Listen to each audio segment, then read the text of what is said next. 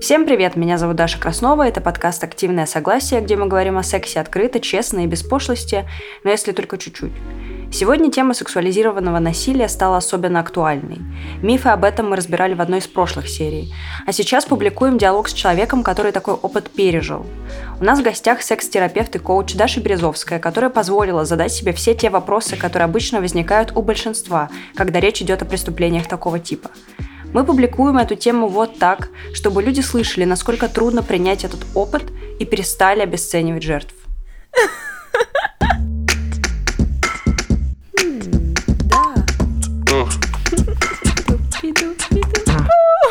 Что? Это секс. Страсть. Да. Секс-подкаст. Активное согласие. Если бы в то время, в том возрасте э, я была более сексуально просвещена, смогла бы ли я избежать э, насилия над собой? Вот в том формате, о котором ты говоришь, что это нападение, что это не домашняя история, что это э, пространство, улица, общественное место.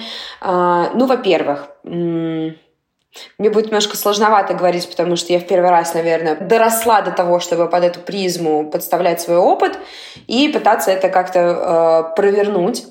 Э, ну, первое, что мне приходит в голову, это то, что, вероятнее всего, зная что-то про секс-просвет, про свои права, про свою защищенность, про влияние э, насилия любого на психику, то я бы не выжидала момент, когда мне станет совсем плохо, и э, сразу бы обратилась за помощью. А, обратилась бы за помощью в полицию, в милицию, может быть, на тот момент уже еще была, я не помню, а, и к психотерапевту.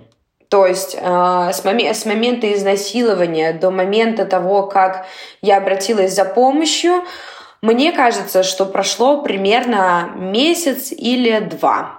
Это если говорить о последствиях. Если бы я была более сексуально просвещена, и была бы, э, было бы больше уверенности в том, что я имею право на защиту, и в том, что то, что со мной происходит э, в психологическом контексте, это ну, естественная форма э, проживания э, такого очень жестокого опыта.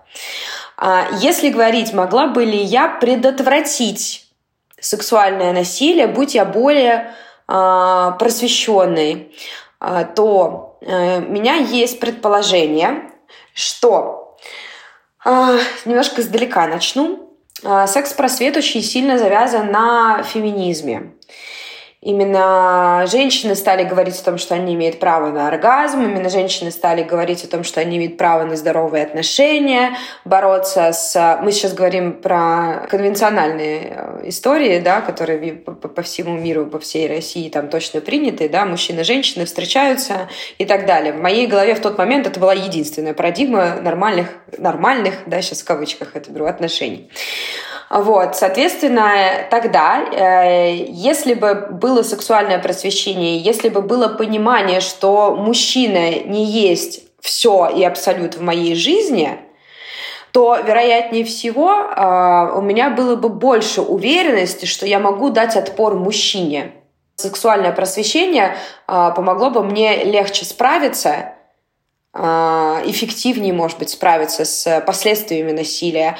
И а, помогло бы мне быть более уверенной для того, чтобы на улице давать отпор и просить о помощи людей, которые находились рядом в этот момент. Угу. То есть там история еще о том, что это, была, это был день, ага. это было даже утро на море, на пляже, а, и рядом были люди.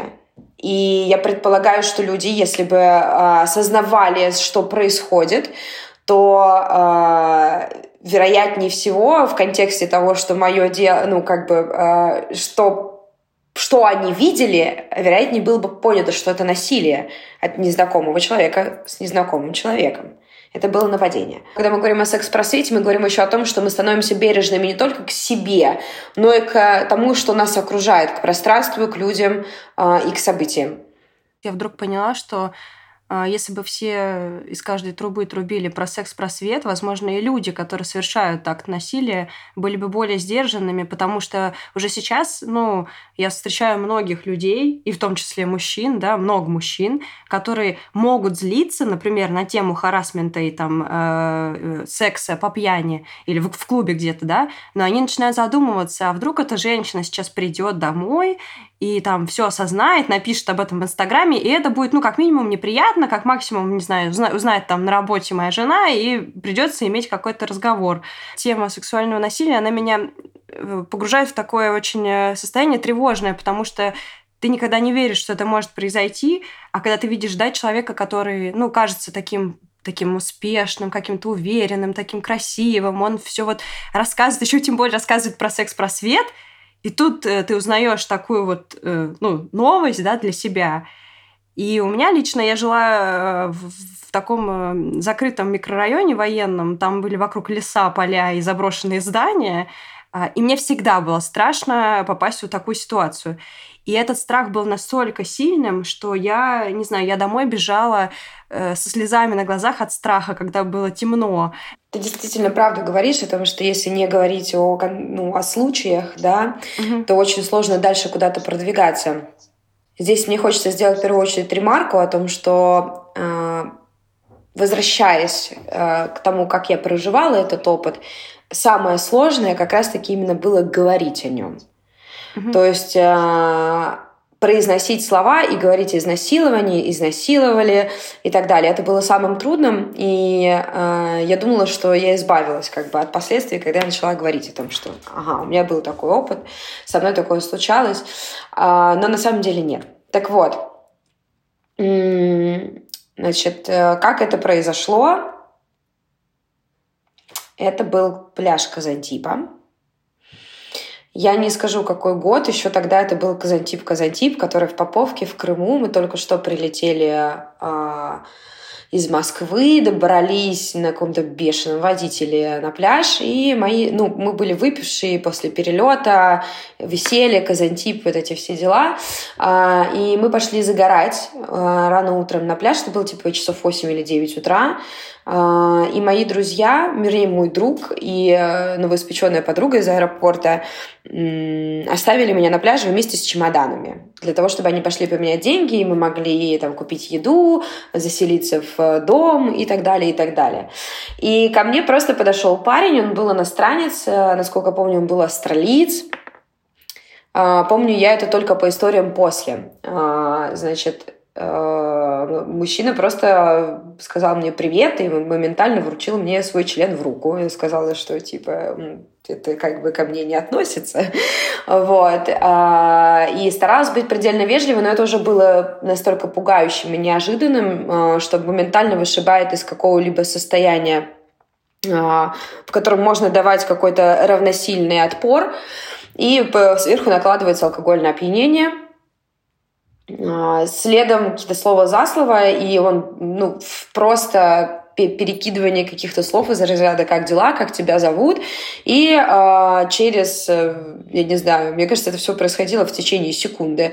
Э, просто на меня набрасываются, меня валят на спину. Э, я даже не помню, стянул он с меня купальник, я была в купальнике уже, э, или просто отодвинул ластовицу. Э, Правда, я не знаю. Но он надел презерватив. И э, это, это сильно облегчило мне э, последствия проживания того, что было. Вот, это случалось... Я не, я не могу об этом говорить как бы в красках, потому что я практически ничего не помню. Э, ни из алкогольного опьянения, ни из-за шока, и из-за пережитых терапий, которые были после этого, которые перезаписывают этот опыт.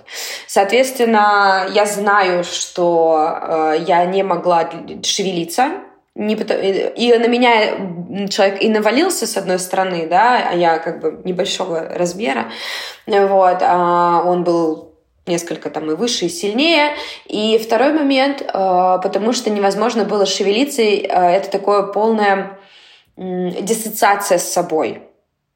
Как бы я не присутствую в теле, и я не могу управлять им.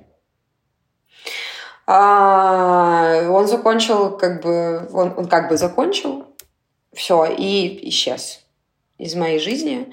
Только через несколько дней смогла сказать друзьям, что произошло, пока их не было, и почему я реву все это время. И это на очень много лет погрузило меня в невозможность общаться с людьми, быть с мужчинами наедине в одном пространстве, даже если я их знаю. Что было потом, я его встретила еще на Казантипе, это тусовка, это фестиваль, он длится там сколько-то дней. А, я его встретила, но меня настолько выше было, когда я его увидела, что я уже не помню ни его лица, ни его имени, ни голоса, и через некоторое время я узнала от кого-то из девчонок там же на Казантипе о том, что э, группа австралийцев э, приехала на Казантип, по приглашению девушек, которые живут э, где-то в районе, ну, это в Крыму, да, э, на полуострове, и э, они им устраивали специально секс-тур, угу. э, в котором они показывали, какая женщина э, тебе даст в баре пьяно, и что нужно сделать, что у тебя случился с ней секс. Я не знаю, насколько это правда. Я не знаю точное количество жертв которые э, прошли через такой же опыт, как и я, там же, на Казантипе. Э, но э, я очень отчетливо помню, что в каком-то процессе вот, тусовки мне рассказали это в конце уже, и это рассказали девушки, которые сталкивались с этими иностранцами, и ну, дальше я просто не могу говорить, потому что я не, не знаю, что в каком uh-huh. контексте именно. Очень тяжело было в тот момент, я думаю, не только мне говорить, но и тем, кто, может быть, в реальности столкнулся тоже с насилием э, сексуальным. Это трудно произносить словами через рот. Хотя ты можешь да, это написать, ты можешь об этом подумать, но говорить людям это очень тяжело. Что происходило дальше? Я позвонила своему другу в Москву, сказала ему, что со мной у меня... Ну, я ему рассказала как бы в такой манере, что типа ничего страшного, просто такой случайный секс получился. Он говорит, детка, тебя изнасиловали. Такая, не-не-не, как бы тебе показалось, говорила я ему. Иногда действительно из-за того, что мы не очень пока понимаем, ну, мы, общество в целом, мир, да, мы не очень понимаем, где вот этот случайный секс, а где насилие. Если вот сейчас, я уверена, что у кого-то из слушателей возникнет, возникнет вот эта вот тема, что но она была же э, в состоянии алкогольного опьянения, и это вечеринка, и вот, а как там вот это все отрегулировать? Но на самом деле, во-первых, э, Э, секс в алкогольном опьянении это в целом отягчающее обстоятельство, если мы рассматриваем ситуацию изнасилования. Так что нельзя говорить любому человеку, да, что ты был пьяный, и поэтому вот так. Вообще, если вы занимаетесь с человеком сексом, и он пьян, подумайте не сто раз, а 200 тысяч миллионов раз задумайтесь о том, не насилуете ли вы сейчас кого-либо, и может ли этот человек дать вам реальное, обдуманное согласие на связь. Как отличить насилие от э случайного секса?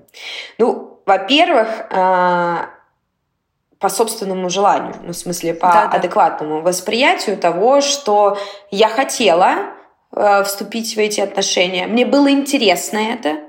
А, у нас очень часто играют в игру, что типа нет, которая значит да, которая портит очень многим а, людям жизнь, поскольку является ну, двойным, непонятным, неясным посланием, и это приводит к конфликтным ситуациям, в том числе к факторам там, типа серого насилия в семьях.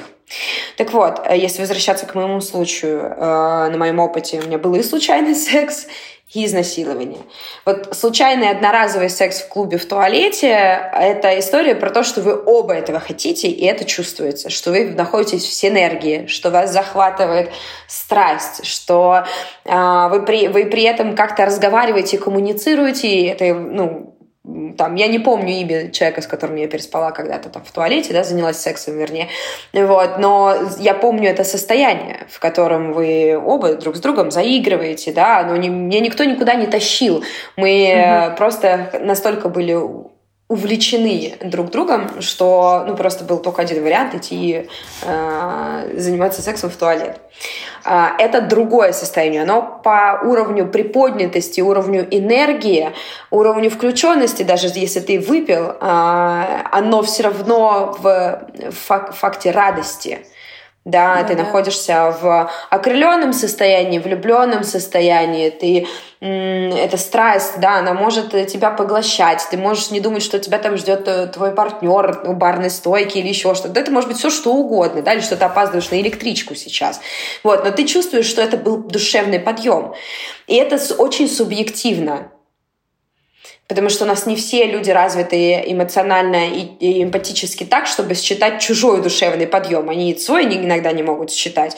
Но тем не менее, ты хотя бы за себя можешь сказать, бля, я этого хотела. Это было классно, да, это был подъем, это вот и так далее. А в случае изнасилования, э, ну, во-первых, ты даже не можешь об этом говорить. Это трудно, и это не про стеснение, что типа у меня был секс, я хорошая девочка. Нет, это потому что это больно.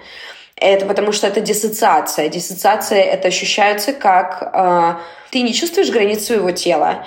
Ощущение, что ты наблюдаешь со стороны за тем, что происходит, и полная неверность, что это с тобой происходит. Э, это подавленность, это серость, э, такое как бы чувство ваты между тобой и миром, и она серого цвета. И это тоже очень субъективно. Но при этом, э, когда... Ну, это, это нет такого датчика, который бы смог считать, да, и даже если он есть, э, какой-то там обруч нейро, который считывает твое состояние в данный момент, ты не можешь уносить бесконечно с собой, чтобы всем доказывать, что это было насилие. Но по э, внешним показателям, э, тоже да, даже о том, что вот из моего случая очень трудно говорить, и о том, что э, диссоциативные эти ощущения, они, соверш... они очень телесные. Ты понимаешь, что ты не внутри себя находишься. И когда человек находится не внутри себя, его вышибает в травму, это на самом деле тоже заметно, если чуть-чуть поднастроиться, на, чуть-чуть поднастроиться на, на эмпатию. Много же людей, да, которые отрицают вообще эту тему, они скажут, а что ты там не закричала, а почему ты его не ударила там между ног? У нас есть разные реакции, и это давно везде описано, что в случаях э, опасности э, есть э, вариант э, «бей, беги или замри». И э, мы выбираем как бы какую-то, даже мы даже не выбираем. На самом да, деле да. в этот момент, когда ты находишься в опасности, твой э, мозг, э, твоя сущность, она становится очень животной. И э, у тебя нет варианта типа, а, да, что я сейчас буду делать. Пока ты думаешь, ты будешь бежать или ты будешь э, бить, э, уже тебя сожрал лев. Поэтому это абсолютно только то, что вшито внутри нас, и оно зависит от того, как мы считываем полем и пространством с собой, да, своей включенностью в то, что вокруг меня происходит, мы считываем, насколько это опасно. В случае со мной история была в том, что э, я была очень открыта, это была не первая поездка на Казантип, я знаю этих людей, я знаю людей, которые тусуются на Казантипе и так далее, у меня было очень сильное доверие к пространству. Поэтому я не сразу поняла вообще, что это может быть опасно. И для меня нормально говорить нет и э, говорить иди занимайся своими делами, и люди уходят. Просто здесь, видимо, у насильника была конкретно цель э, заняться сексом. Но э, из-за того, что его намерение было очень четким, зачем он ко мне пришел, и из-за того, что по мне видно, что я нахожусь в доверительном отношении к пространству, я слушаю музыку, я танцую, я одна, мне хорошо. Да, э, мне хорошо на пляже в одиночестве, в окружении чемоданов, все отлично. Я в доверии нахожусь, в очень светлом, теплом состоянии, к таким людям обычно тянутся. И э, я предполагаю, что э, там, например, мне свойственно, например, бить да, или чаще бежать, чем замирать в опасных ситуациях. Я была просто парализована и скоростью развития, и то тем, что это происходит здесь, сейчас со мной. То есть, э, когда там я жила, не знаю, в Тушино и проходила через рынок э, и знала, что там может произойти всякое, э, я была собрана для того, чтобы бежать или, или бить, потому что там был, была попытка тоже изнасилования. Я еще была школьницей в тот момент. И в тот момент я ударила и убежала. И это, это потому, что я была мобилизована. Я знала, где я нахожусь, я знаю, что я делаю. А, в ситуации, когда я была на Казантипе, нет, я была абсолютно расслаблена, доверчива и открыта к пространству. Понятно, когда ты реально готовишься, вот ты идешь по темной улице. Вот, кстати, мне, блин, бесит, что мы воспринимаем это как норму, что если ты идешь по темной улице, ты готовишься, что на тебя нападут. Ты идешь, и у тебя там, не знаю, у кого ключи в руках. Но мне кажется, все женщины так ходят по улице, все готовятся к опасности. Но бывают такие ситуации, когда ты к опасности просто не готов, ты не ожидаешь, что эта опасность может произойти. И, кстати, очень часто ты не ожидаешь, что опасность может произойти в твоем собственном доме, да, от человека, не знаю, которого ты любишь, или от родственника. Тоже очень mm-hmm. распространенная ситуация. Вот я сама слышала от своих старших родственниц такую фразу, которая меня еще в детстве всегда ввергала в состояние шока по своей какой-то абсурдности. Но я все равно тебе ее скажу, чтобы мы просто прошлись и по этому стереотипу тоже. Вот такая фраза. Лучшее, что ты можешь сделать, когда тебя насилуют, это просто расслабиться и получить удовольствие. У меня есть такое ощущение, что эта фраза пережиток э, прошлого, когда в Советском Союзе, условно говоря, секса не было, и если уж с тобой случилась близость, то порадуйся, что хоть какая-то. Особенно mm-hmm. если говорить о контексте того, как жили наши родители, что это не выноси ссоры из избы, что, значит, э, там, типа, секс это только, ну, это там религиозная история, что секс это только для зачатия детей и так далее, и так далее, что вот вокруг секса секса сформировалась такая скорлупа, что типа если уж у тебя случается проникновение, то постарайся получить от этого удовольствие. А, это фраза, как мне кажется, э, результат э, какого-то прошлого опыта, не очень осознанного, глобального такого менталитета, да, а, а, и она как бы вроде бы шутливая, но в то же время поломала очень много, я думаю, жизней, а, потому что исключает важность того, что, да, понимание того, что насилие — это противозаконно, что насилие — это перелом другой личности, той, которую насилуют. Это причинение тяжких ментальных, моральных, в первую очередь, увечий, да, и телесных тоже. И вот эта шутливая фраза, которая была обронена кем-то когда-то, э, ну, она просто портит людям жизни. Потому что люди не думают, люди думают жопой частенько. Uh-huh. Да, и когда им говорят такие стереотипы, которые призваны сокращать некую дистанцию между действительностью и тем, как должно быть, то есть в этом уже люфте заключено страдание, а, еще и настраивают на то, что типа, ну мы шутим, значит это нормально. Ни хера это ненормально. И о том, что у нас очень много травмированных женщин, после изнасилования в домашних условиях от близких людей, от партнеров, от соседей, да, или вот а, с нападениями на улице. Это травма на всю жизнь, с которой нужно работать. Если ты не будешь работать, это точно будет всю жизнь тобой управлять. У нас просто нет ценности ментального здоровья. И кажется, что проникновение в другого человека – это какая-то ерунда. Ну, типа, мы в детстве друг другу пальцы в нос засовывали, там, в уши, кусали и так далее. Ну, это же ерунда, мы же тоже, по сути, проникли в человека. Но какого-то понимания, что на самом деле тема интимности такая сильно заряженная, что это очень уязвимые места у всех. Расскажи, пойди мужчине скажи, что у тебя с эрекцией все плохо. Там самооценка моментально упадет да, либо ты будешь виновата во всем, либо будет виноват во всем как бы он, да, ну, то есть тут сразу, сразу закручиваются очень много процессов, которые разрушают человека изнутри. Из-за того, что у нас нет ценности ментального здоровья, из-за того, что у нас нет понимания о том, что наша, наша телесность сильно завязана на том, как мы себя ощущаем, о том, что мы думаем в голове, и наоборот, что это э, сообщающиеся сосуды. Чаще всего харасменту, насилию, кэтколлингу подвержены женщины, да, сексуальная объективация. Статистику просто вставлю, она должна была быть чуть позже, но я ее себе выписала. Вообще-то, вот мы сейчас сфокусируемся да, сильно на России, но на самом деле многолетние отчеты ФБР, э, то есть американских служб, показывают, что из 100% насильников женщины составляют только 1%. Один. И это статистика, которая повторяется из года в год. То есть мы говорим не просто про какие-то вот типа большинство мужчин. Да, вот мы прямо утверждаем, что мы имеем в виду мужчин, потому что в большинстве своем насилия, акты насилия совершают именно мужчины. Но мне здесь хотелось бы быть более с больше широким взглядом и понимать, что, например, психологическое насилие женщины в семьях тоже применяют. Просто это никак не проводится статистика по этому поводу. Очень часто в фильмах показывают. Я, например, очень ярко запомнила такую сцену, когда женщину насилуют, да, девушку в, то, в том конкретном фильме. Я вот назвать не могу. Возможно, это был дом терпимости. И она причем еще была ну, то есть работала в борделе. И там была такая, такой кадр, когда ее насилует мужчина, и она смотрит на обои, и э, узор на обоях разрастается, разрастается, становится больше, больше, и в итоге она становится синим цветочком из узора на обоев.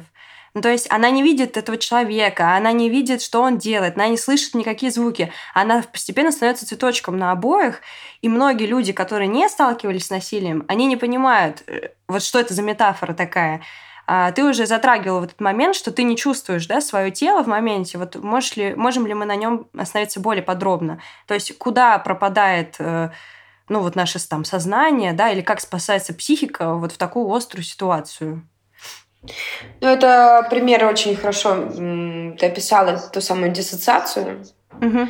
Это очень сильное состояние а, схожее ну, с тем, что ты просто ну, не в себе.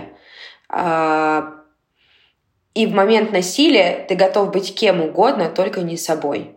Это полная потеря контроля, э, желание сбежать, э, сбежать некуда, хочется сбежать из себя. Это психика защищает э, себя от травмы таким образом. А, и прожить а, этот момент в удовольствии невозможно, потому что если мы говорим о здоровой сексуальности, мы говорим о здоровых сексуальных отношениях, о стремлении там, получить оргазм, какое-то приятное состояние, состояние от близости, ты наоборот концентрируешься на том, что ты чувствуешь, потому что это, блядь, идет по согласованию с друг с другом, да, в контексте.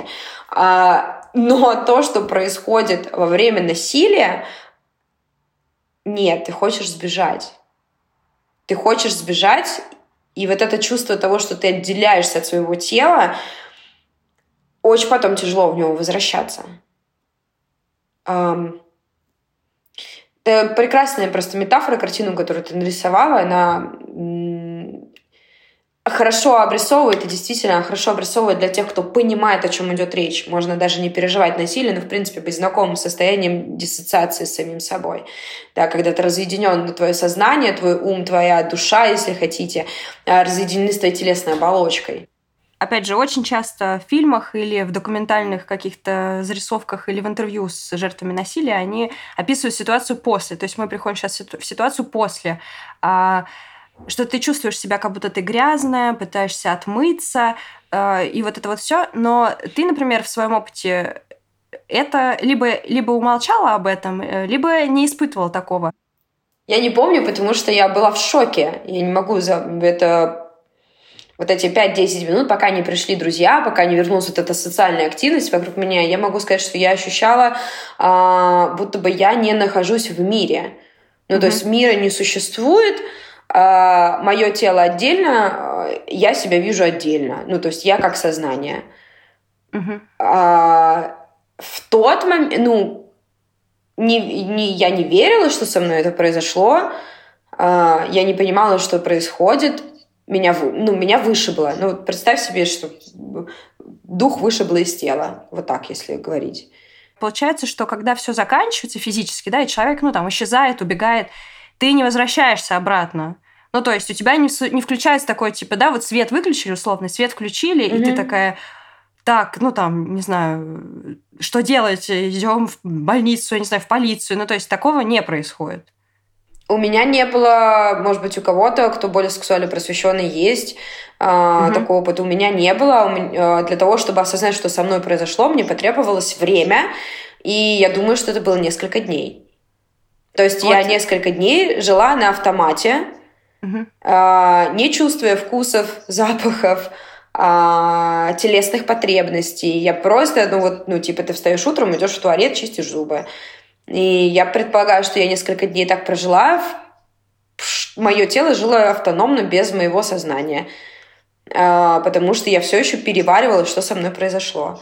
И только через, почему я обратилась за помощью через там месяц или два, это только потому, что мое сознание вернулось в мою голову. Я начала чувствовать, что что-то не так.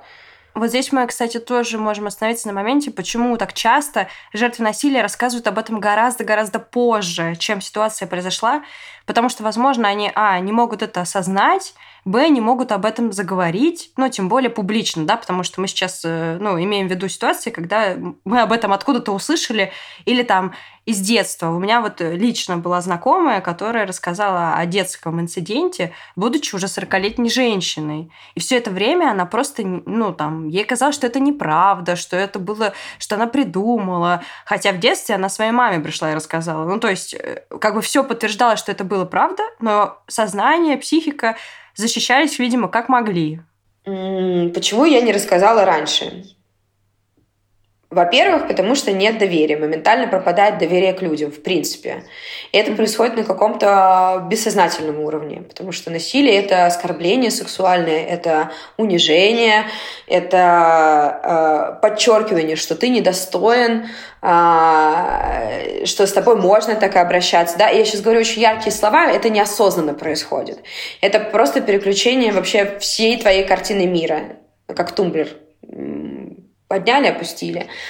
А, рассказала я через время и более как бы четко смогла говорить только со своим близким другом.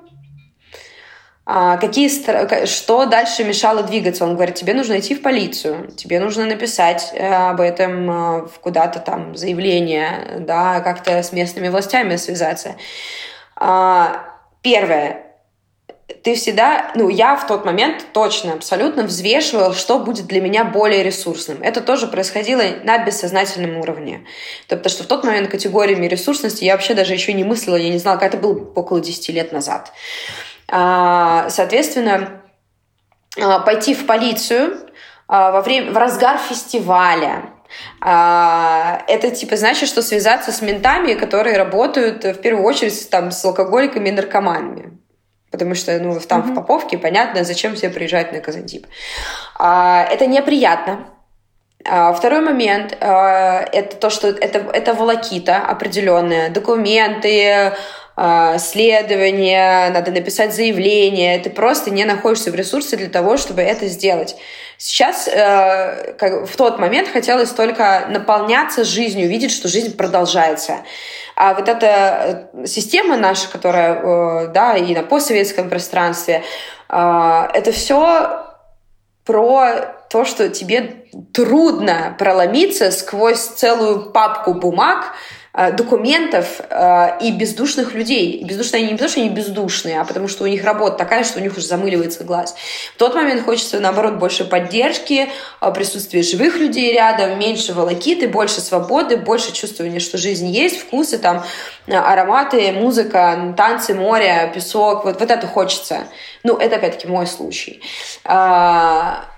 И непонимание, как эта машина работает, Потому что в то время, в моем возрасте, вообще не, ну, страх перед э, э, какими-либо органами э, исполнительной власти, непонятно, что надо будет, а скажут ли моим родителям, а это стыдно и так далее. Это вот один блок, если говорить про там какой-то э, поиск защиты со стороны государства. Если говорить со стороны поиска защиты хотя бы друзей, очень трудно говорить, потому что ты не знаешь, как они на это отреагируют. Вы же в обычной жизни не обсуждаете, типа, насилие с друзьями, mm-hmm. так вот, вечером в пятницу после работы или в институте. И непонятно, какое отношение. И, в принципе, в, опять-таки, в моем а, опыте жизни, а, тема насилия всегда висела такой серой папкой где-то там в сторонке, скрытой папкой, знаешь, на рабочем столе. Угу. И она вроде как бы есть, а, но об этом никто не говорит. И вроде бы, если никто не говорит, значит, это плохо. Значит, это все, ты не человек. И третье, почему я не обратилась сразу за психологической помощью, потому что я еще не осознавала своих последствий э, вторжения в мое тело несогласованного. Я не мм понимала, что э, ну, я думала, окей, мое тело в порядке, меня не били, был презерватив, э, как бы, да, come on, сексом я уже занималась, там, что, что такого, вот, а, но э, удар по психике я осознала сильно позже. Сейчас мы немножко перейдем от э, конкретно твоего случая. Вот у многих людей происходит насилие в семье, то есть с мужем, там, с парнем, не знаю, с девушкой. А, как вот э, определить насилие с человеком, которому ты якобы когда-то уже сказал «да».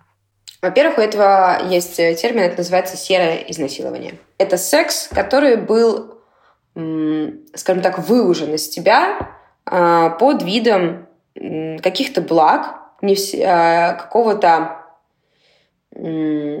примирения, а, какого-то обязательства, в том смысле, что ну ты же моя жена, или ты мой муж, или э, ты мне постоянно отказываешь, я чувствую себя не мужиком, и так далее, и так далее. И э, я думаю, что если речь идет о том, что вы идете в постель, э, снимаете с себя трусы или ищете презерватив или смазку для того, чтобы заняться сексом со своим партнером, э, преподнесенным под э, таким, как, как в формате серого изнасилования, в первую очередь внутри тоже ты чувствуешь что-то такое повинность, да, как будто бы ты идешь на расстрел, э, или как будто бы ты идешь выполнять работу, которую ты не должен выполнять. Э, рассоединение э, со своим ощущением, что это э, нормально, скажем так, гладко проходит, и, и в сторону того, что, э, блин, ну и надо потерпеть, ну это надо на мысли на свои обратить внимание, да, опять вот эта фигня, когда ты чувствуешь подавленность, э, я думаю, что это сильно связано с этими ощущениями. И если говорить с точки зрения вербалики, то здесь очень нужно понимать тему ответственности, что каждый человек ответственен сам за себя. И если вам говорят, что я не чувствую себя мужиком из-за того, что ты мне э, не даешь, а ты моя жена и брал я тебя э, в жены, потому что, не знаю, мы там в самом начале отношений классно трахались, а сейчас что? То мы понимаем, что э, речь идет не о том, что ты виновата, что он не мужик, а в том, что он не понимает, как это быть мужчиной, что с ним происходит не так, почему он не чувствует себя мужчиной, он не берет ответственность за себя, за свое состояние, за свое чувствование, за свое удовлетворение и так далее, и так далее. Когда мы говорим с другим человеком из состояния полноценности, хотя бы стремиться к этому, мы у него спрашиваем, Хочешь ли ты, комфортно ли тебе, а, если у тебя такое желание, может быть, ты желаешь это запланировать там и так далее. Как я могу сделать так, чтобы тебе было комфортно? Есть чувство заботы, а не обвинения. И когда ты чувствуешь, что тебя обвиняют и продавливают за счет э, чувства вины, это э, полноценное нарушение твоих границ, э, и здесь нужно научиться их отстаивать, вообще видеть, что нарушают твои границы, это взять ответственности и за себя тоже. То есть, когда я говорю взять на себя ответственность, это то, что и ты, э, ну, говорим сейчас, например, и женщина, да, mm-hmm. которая, которая так приходит, берет на себя ответственность сказать нет, или сделать все возможное для того, чтобы э, прекратить этот контакт или как-то вывести его в более продуктивное русло, а, в, какой-то, в какую-то адекватную коммуникацию. Э, и мужчина, который хочет вдруг обвинить рядом человека, что из-за тебя я себя чувствую никак, э, да, он должен на самом деле понимать, что типа ты, чувак, ты ответственен сам за себя. Если ты себя чувств, плохо чувствуешь, плохо работаешь, там, страдаешь из-за этого, сделай что-нибудь с собой в первую очередь. И не неси это к своему партнеру, а, в свою семью, не обвиняй, а, потому что каждый живет свою жизнь. А у нас есть иллюзия, что ну, вообще привычка думать о том, что если уж вы находитесь в отношении, то все, вы а, две половинки, но две половинки жопы, и никто в жопе жить не хочет. Второй момент — это о том, что получение, сообщение действительно должно быть как бы и передано, и получено. И угу. ответственность здесь опять-таки в паритете. Паритет — это не то, что мы 100% ответственности делим там 50 на 50 между собой. Это каждый в отношении приходит со 100% ответственности, и получается того 200%, которые между вами есть, да, вы все несете ответственность. Если ты человек осознанный и понимаешь, что рядом с тобой кто-то там, а, даже, может, не постоянный партнер, а просто человек, с которым у тебя может сейчас случиться секс, он немножечко плавает и такой, типа, и да, и нет, и не знает, что ответить. На самом деле, если ты уже включен в историю про то, что есть границы, что нужно говорить да, нет, четко и так далее, тебе просто будет неинтересно с этим человеком. Скорее всего, ты, ну, вежливо закроешь этот разговор. Но если мы говорим о том, что вдруг внезапно кто-то себя оправдывает тем, что моя жена, моя девушка плохо и неясно мне сказала нет, а, угу. блядь, но это обвинение опять. Ты тоже не слышал. Если бы ты умел это слышать и понимать вообще, был бы чутким и человечным по отношению к там, своей женщине, даже если не женщина, а просто к своему партнеру. Если бы ты был бы чутким, у тебя не было бы даже желания обвинить человека в том, что он нечетко донес. Потому что мы все бываем в состояниях, когда а, ну, мы устали. Вообще, в принципе, удовлетворение своих потребностей за счет другого человека – это состояние ума тинейджера. Есть э, такое понятие, как имперский разум, есть стадии развития угу. нашего разума, да, и вот одна из стадий, которую которая просто нам присуща, когда мы проверяем чужие границы, это когда мы считаем, будучи подростком, что весь мир нам должен я такой классный, поэтому я могу хулиганить, поэтому я могу послать маму нахуй, поэтому я могу не учиться. Вот это вот весь все бунтарство, оно очень сильно завязано с э, стадией развития твоего сознания. Это нормальное течение жизни как бы человека. А, естественные процессы. Он здесь познает очень много, да, там игра на жизнь.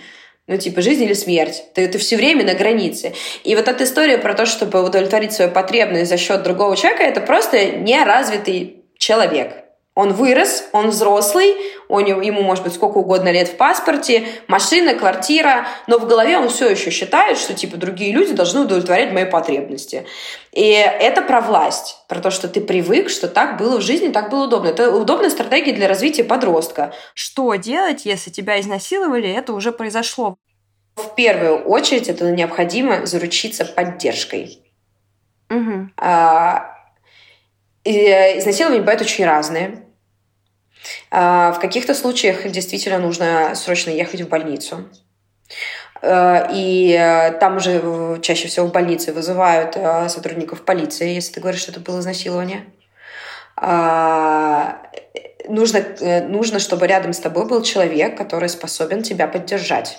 Взять на себя многие процессы и быть тебе чутким, Потому что, если возвращаться к моей истории, ты проживаешь диссоциацию, ты проживаешь попытку вернуться в свое тело. Это очень длительный такой глубокий процесс. А, должен быть человек, который осознает, что с тобой что-то происходит. Он может не проходить этот опыт, но это некий проводник через все пути а, возвращения себя себе. А, бывают изнасилования, в которых ну, ты, ты понимаешь, что ты не, тебе не надо сейчас ехать в больницу. Там, да, в моем случае был презерватив, как бы никаких телесных увечий. А, и мне все равно нужен был человек, об которого я могла, в которого хотя бы просто могла упереться носом и зареветь для того, чтобы выпустить все то, что было внутри, освободиться, и человек, который возьмет меня за руку и отведет э, к психологу, который работает э, с такими травмами и э, там уже дальше получать профессиональную помощь. То есть тебе нужен реально проводник от момента, от ситуации, которая произошла, к э, процессу, когда тебе перейдут в квалифицированные руки, которые умеют работать с такими травмами. Mm-hmm. Вот на этот мост, на этот, э, на этот отрезок времени доверенное лицо. А, потому что решать самостоятельно какие-то процессы, даже если тебе хватает сил идти самостоятельно э, в полицию, писать заявление и так далее, мы не забываем, что наша жизнь это еще и дом, быт, а, работа и так далее, и это отнимает энергию, силу и время. В этом состоянии это очень тяжело все контролировать, и хотя бы человек, который может взять на себя какие-то э, простые вещи э, из разряда сходить в магазин, э, вызвать такси, помочь там с какими-то вещами, потому что в момент, как, как, как ну, трудно понять, в какой момент человек после, э, после изнасилования надломится так, что у него не будет сил встать и что-то делать. А такое может произойти. И нужна поддержка. А, близкий человек, человек, который умеет разговаривать, да, который не будет тебя обвинять, человек, которому ты доверяешь, и даже, даже если там нет опыта э, и понимания, что есть э, изнасилование, какие проживает процессы жертва, а, чтобы этот человек был просто в сонастройке с тобой и мог тебя, и, ну, вы могли договориться друг с другом. Да, ну, это обычно там друзья, да, какие-то близкие люди. А, и следом, да, квалифицированная помощь, психотерапия, а, там много разных вариантов, как с этим можно работать, поддержка, группы поддержки, а, какие-то центры, помогающие жертвам насилия, и, ну, и быть готовым, что это будет занимать какое-то время. И ты написала в сторис, что э, вот была такая ситуация, она разделила мою жизнь на до и после. И ты там еще mm-hmm. как-то плакала много после. Ну, то есть ты написала об этом сама, что вот я расстроена. Я не помню точно, не могу восстановить, да, цитировать, потому что сторис только 24 часа э, висят. Но я помню, что я вот это увидела и подумала, ну, а, ну как же, вот что, можно же потом как-то жить? Ну, то есть можно ли вот вообще от этого потом оправиться? Или ты будешь всю жизнь, э, ну, э, возвращаться в эту ситуацию? Или какие-то ситуации будут тебя возвращать? Можно ли с помощью терапевта? Потому что я знаю, что ты много ходила к терапевту, ну, то есть ты долго пыталась восстановиться, и все равно как бы у тебя вот такой, ну, откат, да, в эмоции происходит. Возможно ли вообще после такой ситуации жить? Э, Начну с самого начала. Да, действительно, изнасилование изменило мою жизнь, и она была до и после. Потому что после я очень быстро повзрослела а, и стала более осознанно относиться к себе, к своему телу, к своему окружению, к тому, где я, что я. В какой-то момент это превратилось в гиперконтроль, а, и постепенно уже следующие терапии позволяли мне снять этот гиперконтроль, да, потому что страшно оказаться в такой же ситуации. А, здесь очень важно также пометить, что я не психотерапевт, не психолог, не психиатр, я не работаю с жертвами насилия, я не лезу никому в голову. И исходя только из своего опыта, а, вот там, предположительно, 10 лет назад со мной случилось изнасилование. Через два месяца я отправилась к психотерапевту. Сколько-то месяцев я психотерапевтировалась, поверила в себя через несколько месяцев. Это примерно полгода или 8 месяцев было. И э, доверилась жизни снова. Хоть как-то я могу об этом говорить, значит, я сделала прогресс, наверное, это все закончилось, перестало на меня влиять. Но после этого, через несколько лет, э, произошла вот эта фейсбучная история про Мету. Я рассказала свою историю и поняла, что не, ни хрена, короче, не допрожито, потому что все еще есть эмоции. Эмоции — это нормально, даже о прошлом, которое ты прожил. А, оплакивать, горевать, э, сочувствовать, сопереживать самой себе в прошлом — это нормально. Это не значит, что если ты прожил, ты такой холодный, типа, этого не было. Если ты говоришь, что этого не было, никак не реагируешь, это, скорее всего, просто вытеснено что-то. Это признание себя, это признание своего опыта, это признание даже своей победы, что ты через это прошел.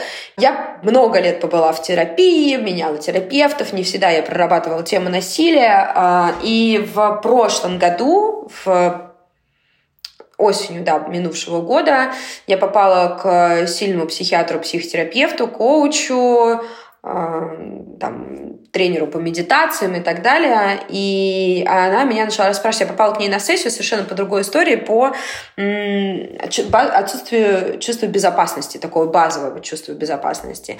А, потому что меня вынесло на медитации в паническую атаку.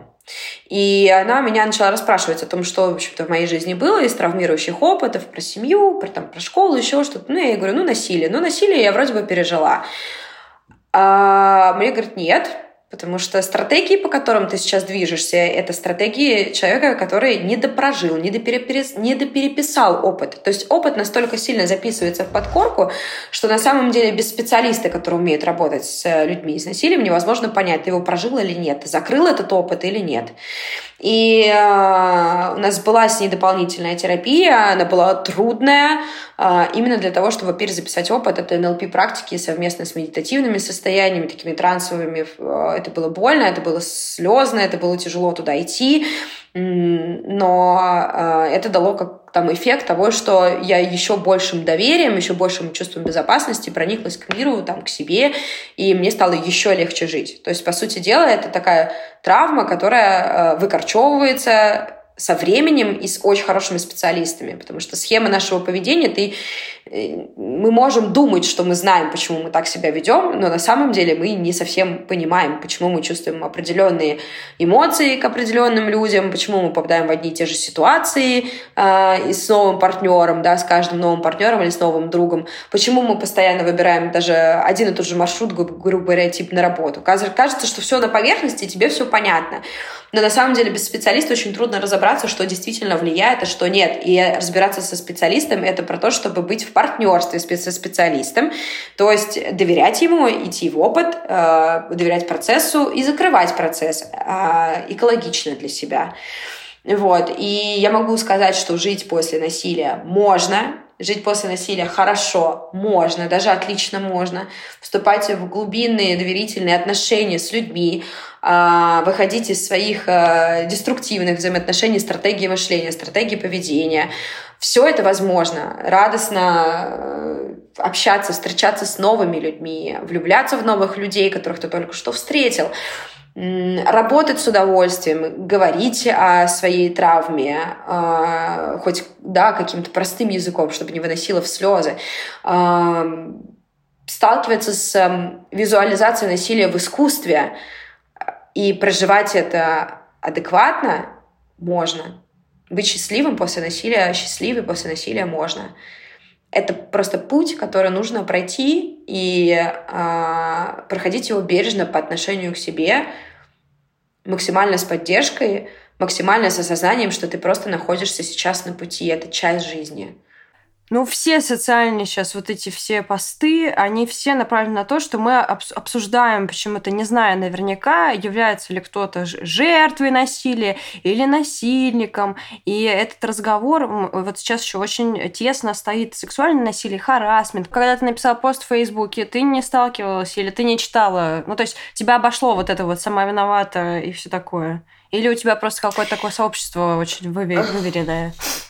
В тот момент у меня точно было выверенное сообщество, и было очень много поддержки, потому что это был mm-hmm. флешмоб, а не отдельное какое-то сообщение с обвинением конкретного человека. Да, я рассказала просто свою историю, потому что мне хотелось поддержать женщин, которые с этим столкнулись и никак это не прорабатывали.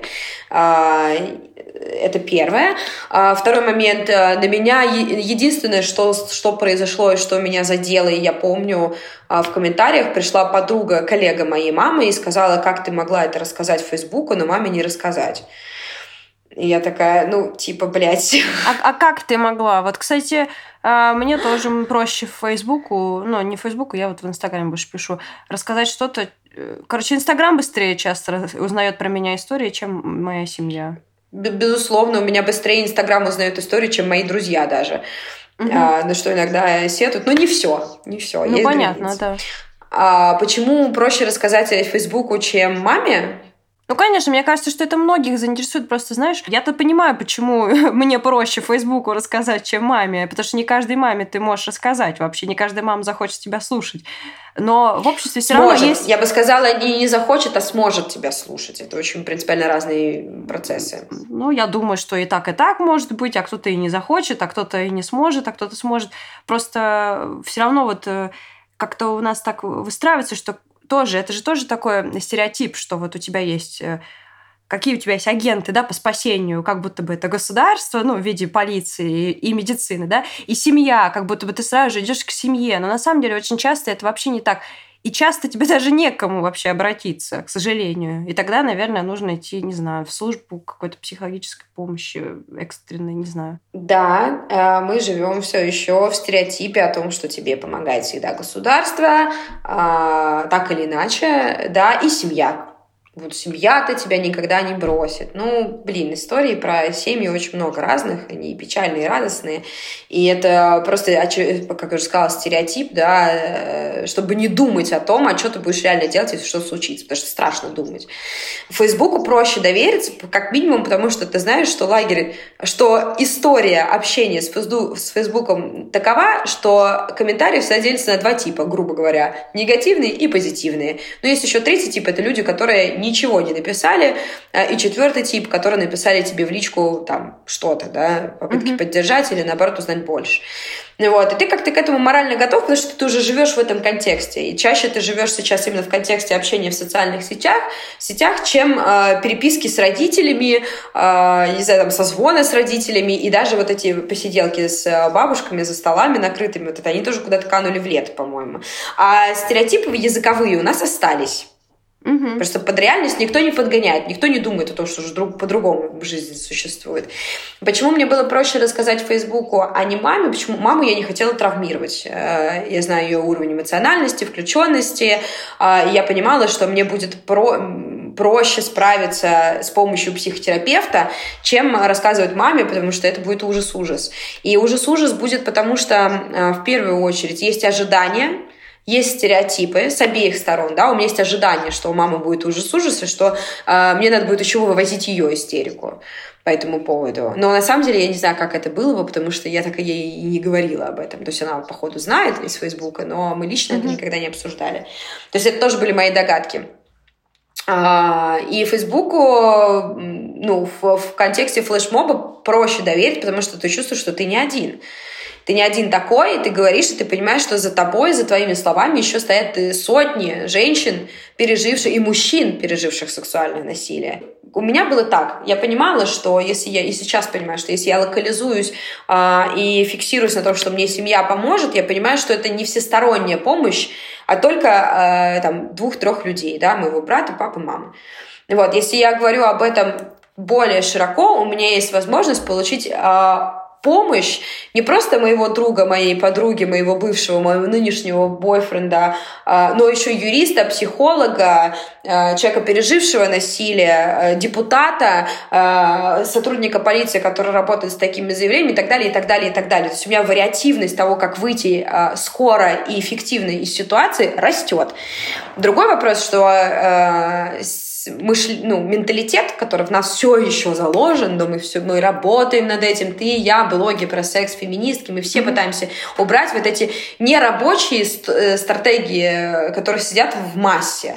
Да, а, чем больше они убираются, как бы, тем легче становится говорить а, тем проще ты, ты больше понимаешь, что, что ты социальное существо, и а, ты можешь быть услышанным, а чувство, когда тебя услышали, оно колоссальным образом дарит э, какой-то невероятный заряд энергии для того, чтобы двигаться вперед.